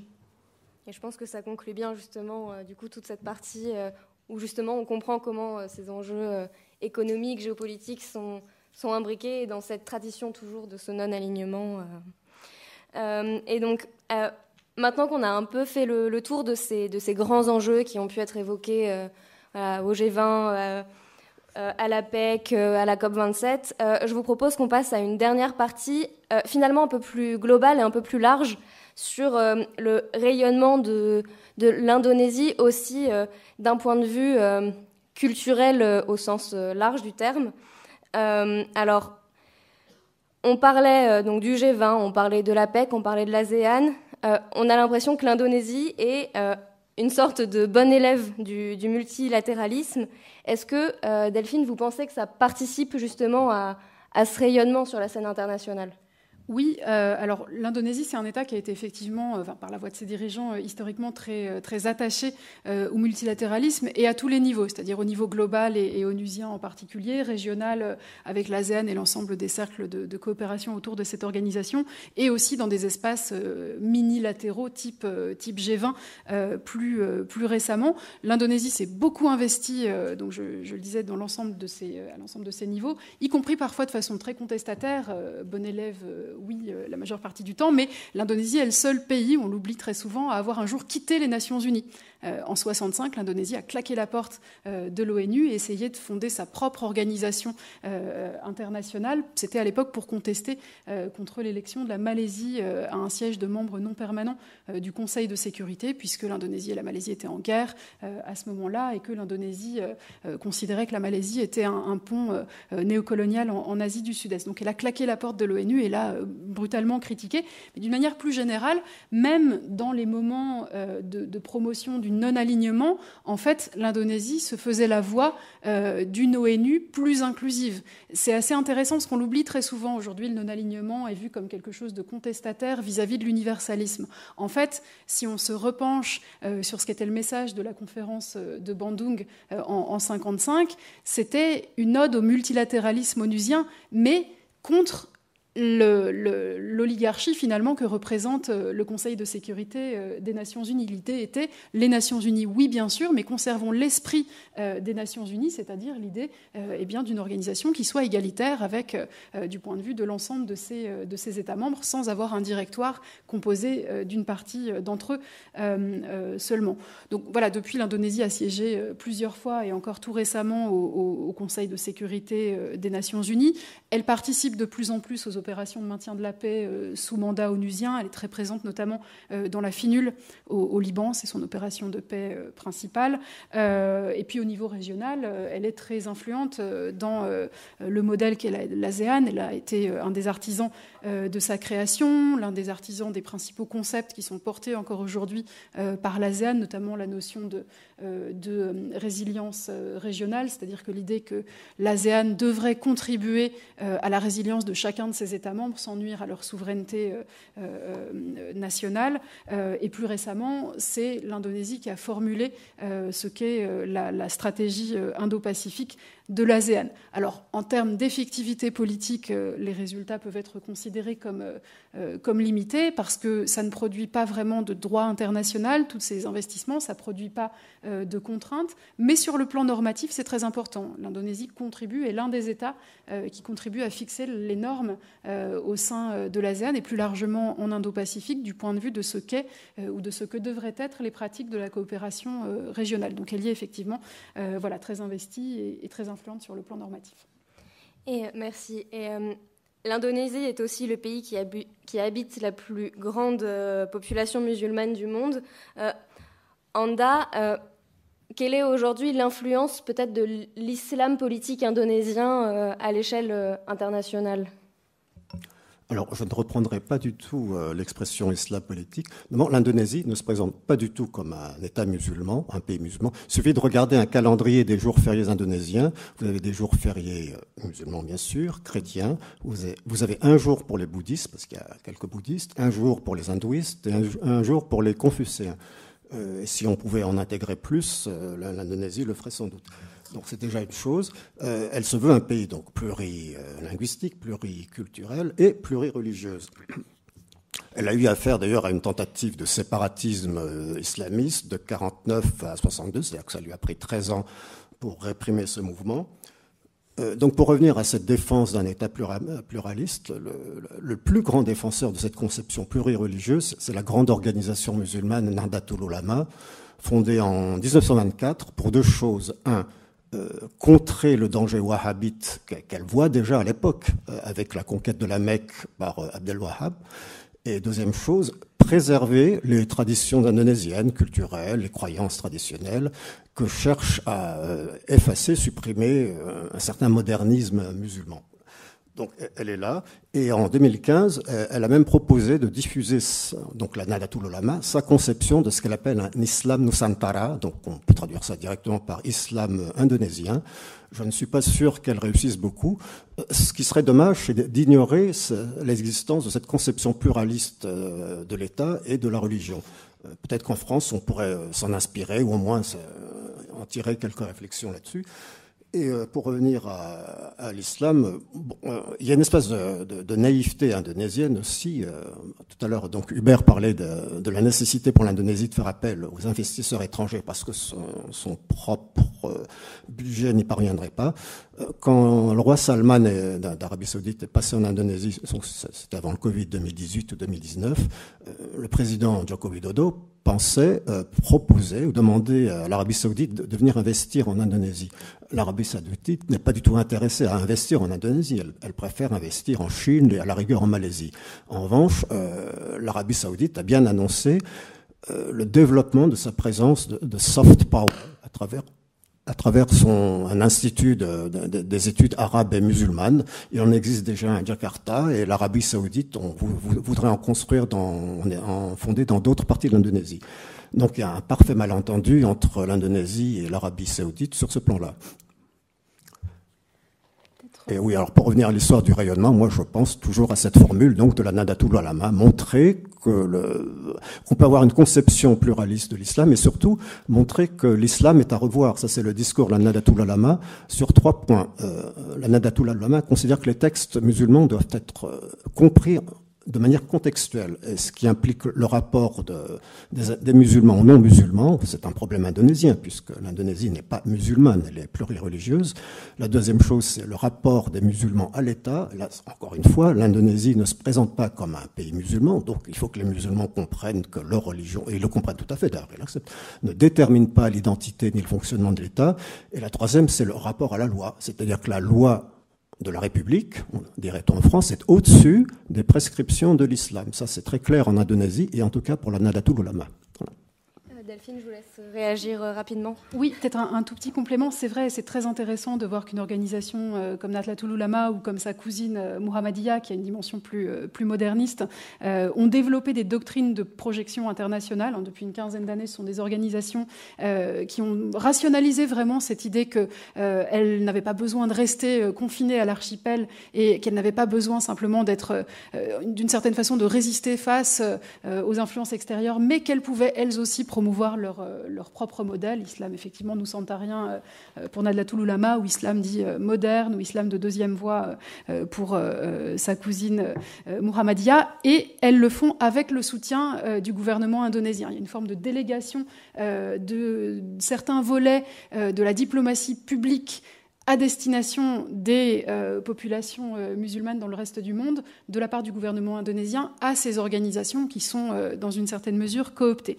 Là où je voudrais apporter une, toute petite nuance, c'est sur le fait que, en effet, pendant longtemps, l'islam a plutôt été une forme de contrainte sur la politique étrangère de l'Indonésie du point de vue des, des, autorités l'opinion publique, en particulier musulmane indonésienne, ne permettait pas au gouvernement euh, d'aller aussi loin qu'il l'aurait souhaité sur certaines euh, thématiques. Il y a eu tout un épisode, par exemple, au début des années 2000, avec un projet euh, du président de, l'époque, euh, Abdurrahman Wahid, qui était d'ailleurs un ancien président de la Nahdlatul Ulama et qui voulait ouvrir des relations commerciales avec l'État d'Israël. Il a dû y renoncer parce que ça avait soulevé de grandes manifestations de, solidarité avec la Palestine qui étaient cadrées en des termes qui étaient des termes essentiellement de, solidarité religieuse. Donc c'était perçu à cette époque comme une contrainte. Aujourd'hui, euh, euh, l'Indonésie se positionne quand même de façon beaucoup plus explicite comme un grand pays musulman. Et ça fait partie euh, du discours de promotion finalement sur la scène internationale des dirigeants indonésiens que de dire nous sommes un pays musulman modérée euh, et la troisième euh, plus grande démocratie au monde en termes de population. Et le fait euh, voilà, d'avoir ces caractéristiques-là est un des éléments de promotion du discours diplomatique de l'Indonésie. Il y a le développement explicite d'une diplomatie musulmane. C'est un terme qui est employé par l'actuel ministre des Affaires étrangères. et en d'un point de vue maintenant purement culturel, quel est le rayonnement de, l'Indonésie aujourd'hui euh, à l'international? Alors, est-ce qu'on pourrait revenir à la, la, photo qui... Ah oui, bon, donc, euh, je crois que... Oui, c'est toi, Cyriane, qui parlait de Joko Widodo, euh, fils de... Enfin, je précise en plus, fils de charpentier, comme le Christ, dit un de mes amis, et lui-même fabricant meubles exportateur. D'abord, il faut savoir une chose, l'Indonésie est exactement à l'opposé des clichés qu'on qu'on mène sur elle. Ce n'est pas du tout un pays autoritaire et inégalitaire, hiérarchique. C'est une société. Les sociétés traditionnelles indonésiennes sont égalitaires et consensuelles. Et donc on est en train de revenir à ça, et rien n'empêche quelqu'un de modeste de devenir euh, le roi ou le chef. Ça, ne pose pas problème aux Indonésiens. Euh, en plus, euh, Joko vient d'une ville, une ancienne ville royale, Surakarta. Donc, on pourrait très bien dire que l'Indonésie devrait se contenter à ses cultures traditionnelles. Par exemple, là, vous avez ici une danse de cour euh, au palais euh, de la principauté du Mangkunegaran à Surakarta. Mais en fait, l'Indonésie n'est pas, n'est pas culturellement dans ce truc-là. donc, on peut passer à la diapositive suivante. Et là, je vais citer la presse française, parce que la presse française ne parle pas en général de l'Indonésie. En revanche, euh, sur le plan artistique, euh, elle a découvert depuis un certain temps une création indonésienne. Donc, Eka Kurniawan est un de ces écrivains qui a le vent en poupe. Un de ses ouvrages, euh, je me rappelle même plus le titre français. Le titre indonésien, c'est Cinta itu luka. L'amour, c'est une blessure. donc, de Eka Kurniawan, qui a été traduit en français. Donc, la suivante, ce serait ça c'est le New York Times. Oui, c'est vrai que les Américains ont, eux, depuis longtemps, remarqué que l'Indonésie existait, notamment dans le, dans le domaine artistique. Ça, c'est Yogyakarta, qui est l'autre ville royale à côté de Surakarta, dans le centre de Java, est un centre non seulement de préservation de des cultures euh, de cours et populaires javanaises traditionnelles, c'est aussi un lieu de création très dynamique. Donc, on, y trouve des plasticiens. Euh, un, sculpteur indonésien a été exposé il y a quelques années par la fondation. Euh, me souviens plus, ça, c'est un fabricant de sacs, là, qui a pignon sur rue. Chanel, non, non, pardon? Vuitton, oui, enfin, je, les confonds tous. Euh, et euh, il y a les plasticiens, il y a, un art de rue, le street art, notamment Jogja, est connu chez les, euh, amoureux du, street art. On pourrait passer donc enfin à celle-ci, malheureusement, il y a encore une grande incompréhension. L'Indonésie a été la, on dit on n'est pas curatrice, mais plutôt commissaire de la, de la Documenta, qui est un événement artistique qui a lieu tous les cinq ans en Allemagne. Je crois que c'est le plus grand du monde. Et donc cette année, ça avait été confié à un collectif indonésien. Et euh, horreur, euh, enfin, quelqu'un a remarqué qu'il y avait dans ce mural euh, une partie d'une toute petite partie du sein qui représente, c'est vrai, carrément, il faut reconnaître que c'est un caractère antisémite qui montre à la fois un, un, sbire du, Mossad à côté d'un homme à papillote et euh, chapeau rond. Donc, euh, il n'y a aucun doute sur la. On peut très bien interpréter ça comme étant antisémite, ce qui n'était pas l'intention d'ailleurs des artistes. Ils voulaient juste dénoncer la répression dans, le monde. On n'aura pas donné l'occasion de parler euh, dans un débat public, et il semble au fond que ce soit plutôt un, problème intérieur allemand. Voilà. Les Indonésiens en font les frais. Il n'aurait peut-être pas dû laisser passer ces, papillotes et le Mossad. Ah, ah, oui, c'est toujours à propos de ses origines modestes. Donc, euh, je crois que c'est les économistes dans le numéro de la semaine précédente qui déclarent qu'on ne voit pas très bien de candidat à l'horizon pour remplacer Jokowi. Les Indonésiens ne sont pas du tout d'accord. Il y a le très populaire gouverneur de Java central, Ganjar Pranowo, euh, qui a des cheveux blancs, lui est né dans un milieu encore plus modeste que celui de Jokowi. Il est né dans un petit village sur le pente d'un volcan du centre de Java. Il est très populaire. Euh, il joue tout à fait le jeu, euh, indonésien qui consiste à, considérer qu'un bon patron, c'est celui qui montre l'exemple. Il peut danser javanais en public. Et donc, c'est juste pour préciser que cette idée qu'il faut quelqu'un du sérail, à mon avis, c'est une idée occidentale dans une vraie tradition indonésienne, je ne parle pas de Suharto, hein, Suharto a tout brouillé dans cette histoire, il n'y a pas de problème à ce qu'un homme ou une femme, d'ailleurs d'origine modeste, devienne euh, le chef ou la chef. Alors je vous propose qu'on conclue avant de, passer aux questions. Euh, et ma conclusion serait, donc on le disait en introduction, euh, que l'Indonésie avait été omniprésente ces dernières semaines alors qu'elle paraissait souvent absente jusque-là de la scène internationale.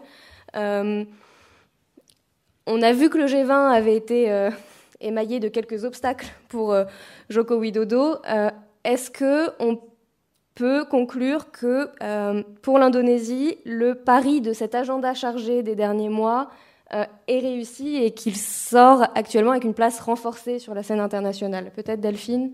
Oui, alors en conclusion et, vraiment très rapidement, moi je crois qu'il n'y a pas eu d'absence de l'Indonésie sur la scène internationale, il y a eu une illusion d'optique. Euh, Anda disait justement tout à l'heure qu'on présente souvent l'Indonésie comme la plus grosse chose invisible au monde, et pourtant elle était bien là, euh, elle était bien présente, elle était un peu plus en retrait, notamment euh, pendant les années Suharto, pour des raisons qui tenaient en particulier à l'invasion et à l'occupation du Timor oriental, qui faisait que c'était compliqué, évidemment, pour les dirigeants indonésiens dans un tel contexte d'avoir une voix crédible, notamment au, au sein des Nations Unies, mais euh, elle est de retour et en fait, elle est mieux vue par les autres, elle est désormais perçue comme un partenaire euh, beaucoup plus important que ça n'était le cas euh, il, y a, il y a 20 ans, et ça donne de fait effectivement à ses dirigeants une place plus importante. On l'a vu avec le G20 et, et on le verra certainement dans d'autres contextes à l'avenir.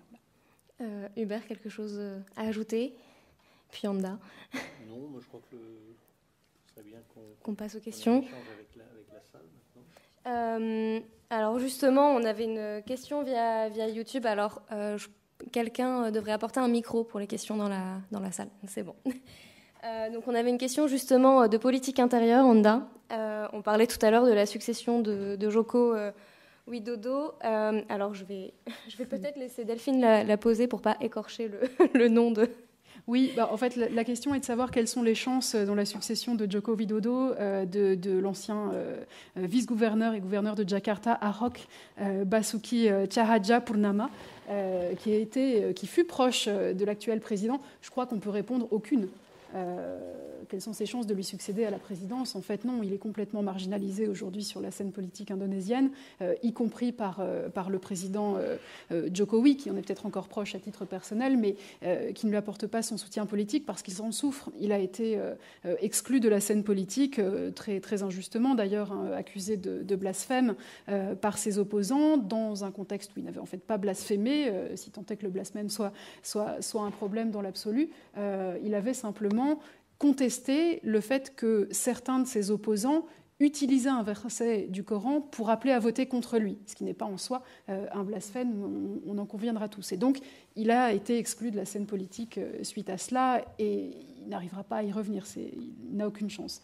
Euh, donc qui pour succéder à Joko Widodo En fait, le seul parmi les candidats déclarés qui ait des chances aujourd'hui, c'est Prabowo Subianto, euh, l'actuel ministre de, la Défense. Mais on n'est euh, voilà, pas encore suffisamment proche du scrutin pour, pour pouvoir formuler des pronostics. Anda, même, même analyse? Je veux parler de Ahok d'abord, qui était très populaire. Le, problème de Ahok, c'est pas qu'il est blasphémé. de toute façon, on, lui cherchait des poux et euh, on, en aurait trouvé. Le vrai problème, c'est que ça explique d'ailleurs euh, Rémi Madinier, c'est ce qu'a expliqué Rémi Madinier dans une précédente conférence euh, ici. Même Ahok heurtait les intérêts bien compris de, certains secteurs, notamment dans la construction. Donc il fallait le déboulonner et ils ont trouvé la bonne raison. Problème de Ahok, il pourrait être à l'avenir plutôt le fait qu'il y ait une antipathie, enfin anti-chinoise croissante en Indonésie vis-à-vis de la Chine, euh, ce qui met en danger les Indonésiens d'origine chinoise, dont, dont, fait partie Ahok. Donc, euh, ce serait peut-être plus sûr de ne pas le présenter tout de suite comme candidat. Pour moi, la, clé, c'est plutôt qui soutient le candidat, mais c'est aussi quelle partie les soutiennent. Ahok, l'actuel président Joko Widodo, et euh, Ganjar Pranowo sont des membres du PDIP, parti dirigé par Megawati, la fille de Sukarno. Megawati aurait bien voulu euh, créer une, une, dynastie en présentant sa fille comme candidate qui aurait euh, eu des chances de devenir présidente. Ce n'est pas de, de cette oreille-là que l'entendent les Indonésiens. La, fille de Megawati, qui s'appelle Puan Maharani, est absolument déconsidérée. On, on se moque d'elle, donc on ne veut pas d'elle pour moi, au sein du PDIP, il y a un candidat qui est tout à fait, euh, tout à fait euh, valable, qui tient la route, c'est Ganjar. La, question est est-ce que donc le PDIP présentera Ganjar Pranowo et d'une part et d'autre part, est-ce que d'autres partis soutiendront euh, le PDIP dans le choix de ce candidat? Là-dessus, je n'ai aucune réponse. Ce qui est clair, c'est qu'il est très populaire. Est-ce qu'on a des questions dans la, dans la salle?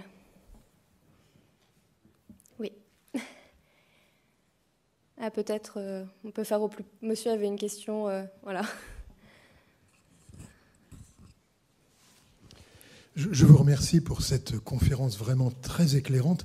Et j'aurais voulu simplement une petite précision sur euh, les revendications chinoises à propos des eaux territoriales. il m'a semblé, mais je n'en suis pas sûr, que les îles indonésiennes ne sont pas occupées par, encore, j'espère, par les Chinois, mais que la revendication chinoise porte sur une partie de la mer qui se trouvait donc au nord-est et qui contiendrait peut-être du, pétrole ou du gaz. Je vous remercie. Oui, tout à fait. Euh, les îles Natuna sont pas occupées par la Chine et sont pas près de l'être, j'ai envie de dire, parce que l'Indonésie y a renforcé sa présence militaire.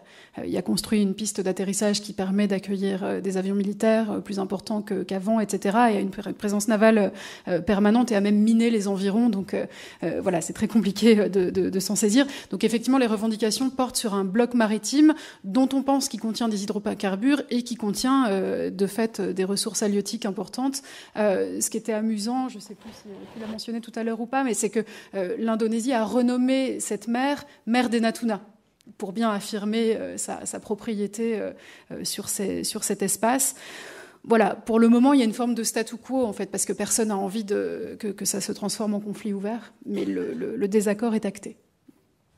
Merci. Monsieur? Vous m'entendez? Bon, ben merci aussi, parce que c'est une, enfin, une conférence très éclairante et qui donne une, une image, je dirais, très positive en fait de, l'évolution de l'Indonésie. ma question, c'est concerne en fait la politique étrangère d'équidistance. Et je dirais,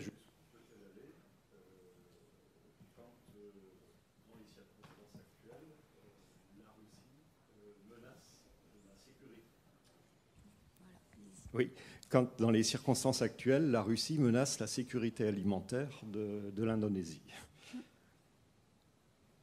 Ah, du coup, de nouveau. Oui, oui, euh, c'est une excellente question à laquelle je, n'ai pas de, réponse, euh, si ce n'est que la prudence en fait euh, des, dirigeants indonésiens reflète justement le fait qu'ils ne savent pas eux-mêmes très très bien quelle position adopter. Ils veulent à tout prix maintenir cette idée alors d'équidistance pas tout à fait, parce qu'il y a quand même eu une condamnation explicite de l'invasion de la Russie, mais en revanche, il y a une volonté de dépolitiser leur posture sur ce sujet-là et de ne surtout pas paraître, euh, au regard de leur opinion publique notamment, comme étant suiviste euh, vis-à-vis des États-Unis et vis-à-vis de l'OTAN. Et dans un contexte, euh, pour revenir aussi sur ce que Skanda évoquait tout à l'heure, où l'opinion publique indonésienne est très sensible aux arguments de la Russie. Il y a eu un très gros travail de la part de l'ambassade russe en Indonésie sur cette opinion publique par l'intermédiaire des réseaux sociaux, par l'intermédiaire voilà, des mécanismes de désinformation qu'on connaît tous, y, compris, y compris ici. et donc, il y a ce narratif russe euh, selon lequel être du côté de la Russie, ce serait être dans le camp anticolonial, qui pèse en Indonésie de façon assez paradoxale, parce que c'est un pays qui, par ailleurs, a très mauvais souvenirs de l'Union soviétique, puisqu'il était très anticommuniste, euh, et le reste euh, encore aujourd'hui. Mais voilà, il y a une volonté effectivement d'essayer de, s'en tenir au droit international jusqu'au moment où ce sera plus possible, parce qu'effectivement, cette question de sécurité alimentaire est primordiale. Oui, Anda. Non, alors à, deux choses. Pour ce qui est de la sécurité alimentaire, euh, c'est quand même une construction, ça, qui, remonte à 50 ans. Les Indonésiens ne mangent pas de blé traditionnellement, mais il y a 50 ans, un homme d'affaires très proche de Suharto a eu la brillante idée de, promouvoir les nouilles chinoises qu'on fait avec du blé. Donc l'Indonésie est devenue une grosse importatrice de blé parce que les Indonésiens adorent, euh, sont shootés, dirait-on, à l'indomie. Ce qui est d'ailleurs assez amusant, c'est que par exemple un grand pays d'Afrique comme le Nigeria consomme aussi beaucoup d'Indomie. C'est-à-dire Indomie a construit une usine euh, au Nigeria et va en construire une en Afrique du Sud. Donc, euh, je pense que ça n'est pas du tout irréversible. Il faudrait une sacrée volonté pour enlever aux Indonésiens le goût des nouilles chinoises.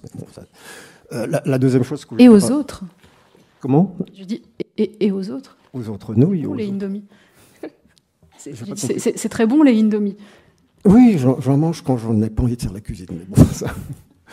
Et euh, pour ce qui est de, du sentiment anticommuniste, j'ai quand même envie de préciser qu'il s'agit d'abord d'un sentiment anti-parti communiste chinois. Je suis pas sûr que l'opinion indonésienne anticommuniste n'ait jamais vraiment compris que l'Union soviétique aussi était communiste. J'ai jamais entendu de propos anti-soviétiques. Ah, on avait une question euh, là-bas.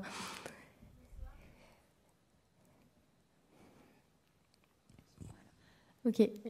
Bonsoir, merci pour votre intervention. Euh, vous avez rapidement parlé du déplacement de la capitale euh, de Jakarta. Est-ce que vous pourriez nous en dire un petit peu plus sur euh, bah, quelle, sera la prochaine capitale Qu'est-ce quels vont potentiellement être les impacts sur les habitations, si ça a été prévu au niveau des infrastructures, etc.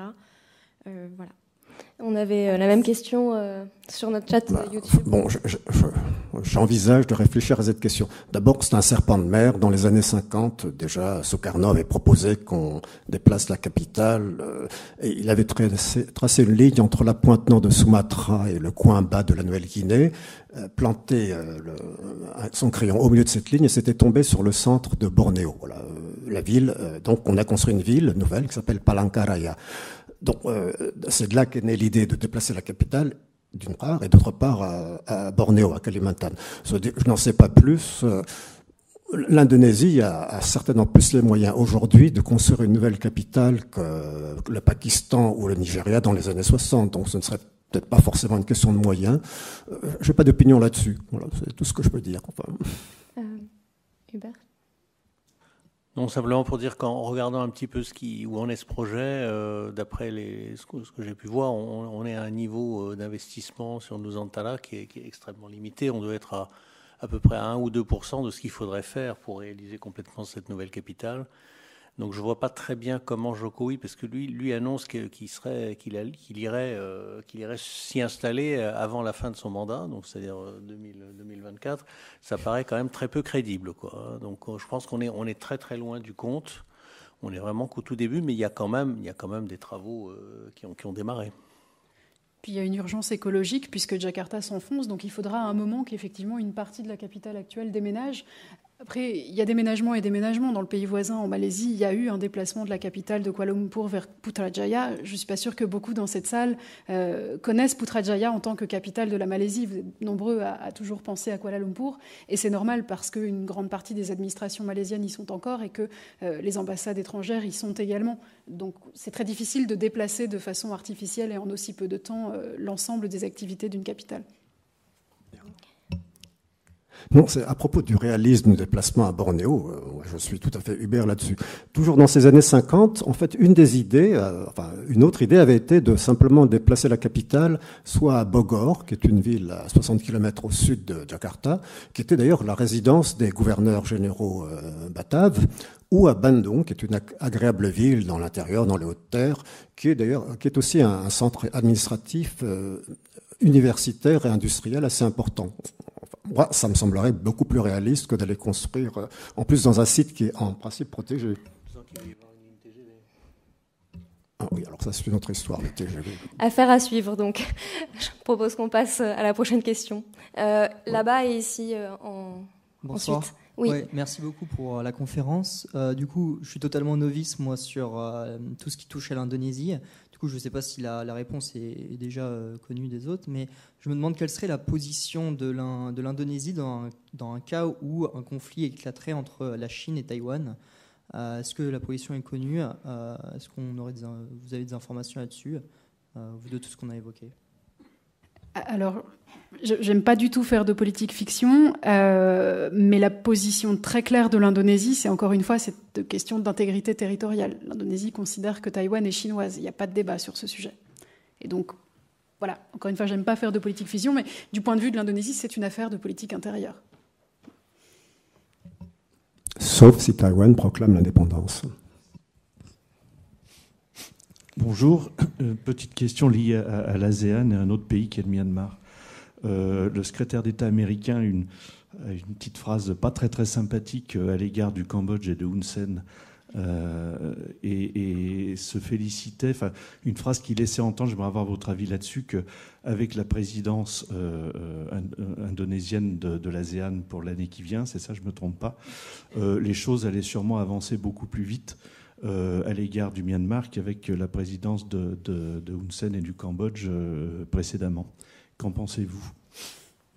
Euh, oui, c'est pareil, en fait, c'est difficile de répondre à cette question sans faire de politique fiction.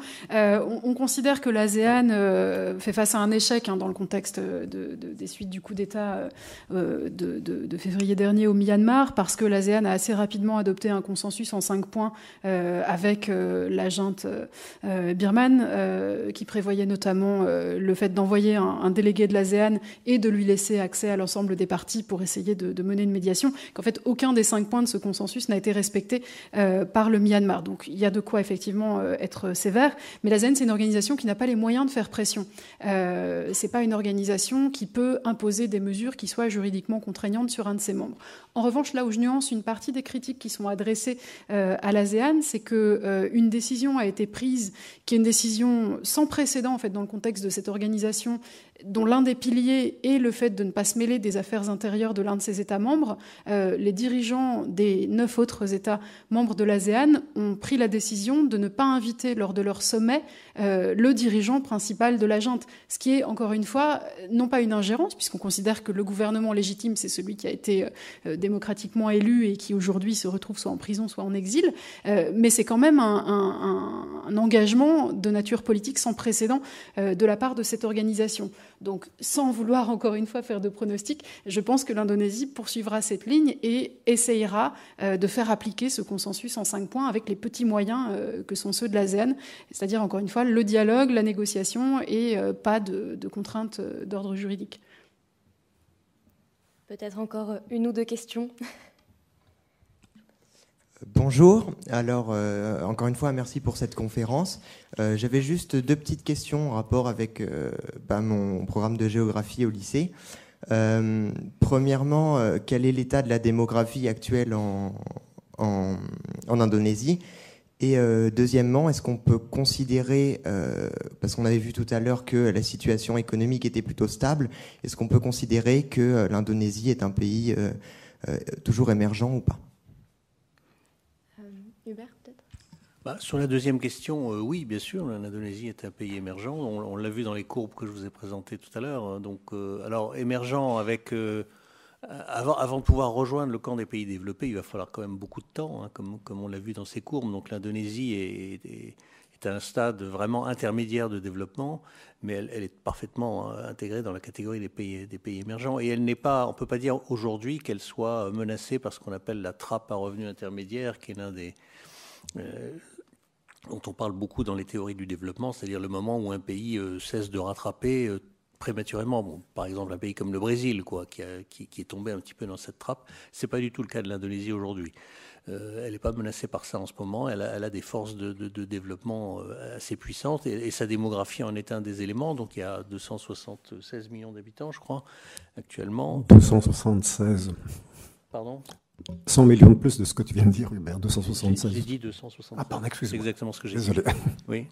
J'ai dit 276. Et donc, euh, bon, la, démographie indonésienne est, assez. Euh, il y a une transition, c'est-à-dire que la, fécondité ralentit en, Indonésie comme ailleurs, mais l'Indonésie a devant elle au moins 20 ou 30 ans de, progression de sa démographie, si vous voulez. Donc on n'est pas du tout dans la situation chinoise ou dans la situation thaïlandaise, par exemple, qui sont des pays vieillissants. C'est pas le cas de l'Indonésie. Bon, ça prendra quand même, ça, aura un terme, c'est-à-dire qu'on est quand même dans une transition démographique qui est bien engagée. Mais, euh, pour l'instant, la démographie va être un soutien euh, euh, important de, la, démographie indonésienne. Et on le voit d'ailleurs, ça a un impact sur, par exemple, l'économie digitale. Il y a beaucoup de jeunes en Indonésie et les jeunes sont très, très tactiles, très agiles. et l'économie digitale indonésienne est extraordinairement dynamique en ce moment. C'est un, un des éléments liés à cette démographie jeune. Euh, je vous propose qu'on prenne une dernière question et ce sera. oui. Euh, oui, donc euh, merci pour cette conférence très éclairante sur les différentes dimensions des relations internationales indonésiennes. Donc, je souhaitais poser la question. Vous parliez donc tout au long de cette conférence de l'inclusion de l'Indonésie, de sa volonté d'inclusivité sur le plan économique notamment aussi. Et euh, je voulais poser la question par rapport au protectionnisme économique euh, dont a pu faire preuve euh, l'Indonésie ces derniers temps, notamment avec l'arrêt momentané d'exportation d'huile de palme ou encore de nickel brut qui a provoqué une plainte de l'Union européenne. Donc voilà, c'était pour savoir si c'était un peu paradoxal par rapport à la politique récente de l'Indonésie ou si c'était pour envoyer un message sur le fait qu'ils pourraient voilà, faire preuve d'inclusivité, mais pas non plus au point de d'endiguer leur euh, production nationale. Merci. Euh, Hubert, peut-être? Oui, alors c'est deux, sujets quand même très différents. Dans le cas de l'huile de palme, c'était euh, essentiellement un problème d'accélération de l'inflation en, Indonésie et le gouvernement indonésien voulait, comme les, les, le premier client de l'huile de palme, c'est l'Indonésie elle-même, et donc ça menaçait, si vous voulez, l'équilibre des prix internes indonésiens et il fallait donner un coup d'arrêt. Donc ce coup d'arrêt, il a été donné, il a duré en gros trois semaines, donc ça n'a pas duré quand même très très longtemps mais c'est vraiment lié à cette problématique de guerre en Ukraine et de hausse des prix. Par contre, le nickel, c'est une autre affaire. Alors c'est intéressant le nickel parce que là, euh, l'Indonésie a 20% du, nickel mondial, hein, donc elle, est dans une position très forte. Euh, et l'objectif des Indonésiens, c'est de, cesser d'exporter de nickel brut, ce qui présente quand même pas un intérêt extraordinaire pour le pays, et d'obliger en gros les investisseurs étrangers à, investir euh, en, Indonésie pour créer une filière en aval moteur, moteur électrique et pourquoi pas voiture électrique, moto électrique également. Euh, donc euh, ça, c'est une remontée de gamme, si vous voulez, que l'Indonésie veut imposer. Et je crois qu'elle est en train d'imposer. Ça marche parce qu'il y a des investissements qui sont en train de se faire, très importants. Les Coréens ont investi, les Chinois sont en train d'investir. Il y a eu un fonds commun qui a été créé par euh, le, Fonds souverain euh, indonésien avec euh, des investisseurs chinois, un fonds de 2 milliards de dollars pour financer précisément les, moteurs électriques. et donc, c'est en train de se faire. Alors, ils, essayent d'avoir Tesla. Hein, là, ils n'y sont pas encore arrivés parce que Tesla est courtisé par à peu près tous les pays asiatiques en ce moment. Mais, mais je crois que cette stratégie-là, bon, on peut trouver qu'elle est protectionniste, mais elle a quand même du sens. C'est-à-dire que l'Indonésie a, quand même raison de, progressivement assurer une transformation industrielle de ses produits de base et d'exporter les produits finis, quoi. Et sur le nickel, elle a devant elle, euh, enfin, je veux dire, l'horizon est, fantastique parce qu'on n'est qu'au début hein, du développement en fait de, tout ça. On a, on a devant nous une décennie de développement des moteurs électriques et, des voitures électriques. Donc l'Indonésie, là, peut jouer sa carte et elle peut s'insérer beaucoup mieux dans les échanges mondiaux avec ça qu'elle ne l'a fait jusqu'à présent. Parce que si vous prenez par exemple euh, euh, les, téléphones portables, euh, les, iPhones par exemple, là, là par contre l'Indonésie, elle n'est pas du tout dans, la chaîne de valeur asiatique avec les États-Unis. Vous avez, bon, je crois qu'il doit y avoir une, vingtaine de plus, d'une vingtaine de, fournisseurs d'iPhone au Vietnam, il y, en a, il y en a une vingtaine en Malaisie, il y en a deux en Indonésie. Donc ça veut dire que là, elle avait jusqu'à présent raté un peu cette, euh, euh, cette démarche d'intégration dans les échanges asiatiques par rapport à, ses voisins, euh, par exemple le Vietnam ou, la Thaïlande ou la Malaisie. Là, elle a une opportunité majeure pour réussir ça à travers la transition énergétique. donc je pense que c'est intéressant à suivre de près dans les années qui viennent. On aurait encore beaucoup de choses à évoquer, mais malheureusement, on a déjà dépassé notre, notre temps alloué. Euh, merci, euh, merci pour vos nombreuses questions. Merci, euh, merci à nos intervenants et à notre intervenante, donc Delphine Alès, Hubert Estar et Anda Joena Viradicarta. merci encore à l'INALCO, notre partenaire. Merci à Jean-François Huchet, Eve Dufresne, Mathilda Lacroix, Mathilde Pelletier et Sonia Lecomte. Asialiste, de son côté, vous donne rendez-vous le 13 décembre à 18h30, donc ici euh, à l'INALCO pour une conférence sur Taïwan face à la menace chinoise, qu'on a un petit peu évoqué euh, tout à l'heure. Euh, ici donc et aussi sur, sur YouTube Live. Et d'ici là, vous pouvez retrouver toutes nos analyses et l'actualité asiatique sur notre site asialiste.com. Bonne soirée à tous.